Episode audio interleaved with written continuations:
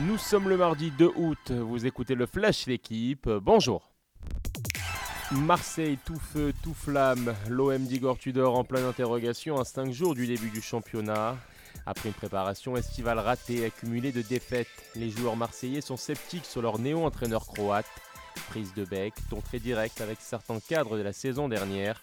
Dimitri Payet a sollicité un entretien avec le président.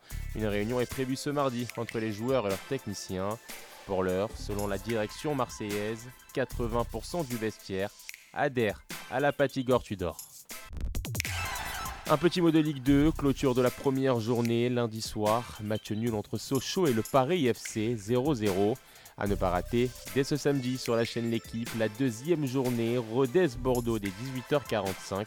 Les Girondins en quête d'un éternel rachat. Un voisin pas comme les autres, Monaco débute ce soir sa campagne européenne face au PSV Eindhoven au troisième tour préliminaire de Ligue des Champions.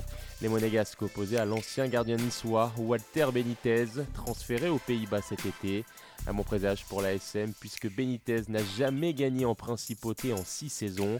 Match aller de prestige à Monaco ce mardi, match retour dans une semaine à Eindhoven avant un énième tour de qualification mi-août.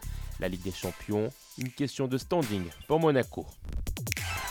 Retour aux sources pour Cameron Woki. L'international français de 23 ans se confie dans le journal sur son transfert au Racing 92. L'ancien Bordelais veut rebondir après la frustration de ne pas avoir remporté de titre avec l'UBB, le club de ses débuts.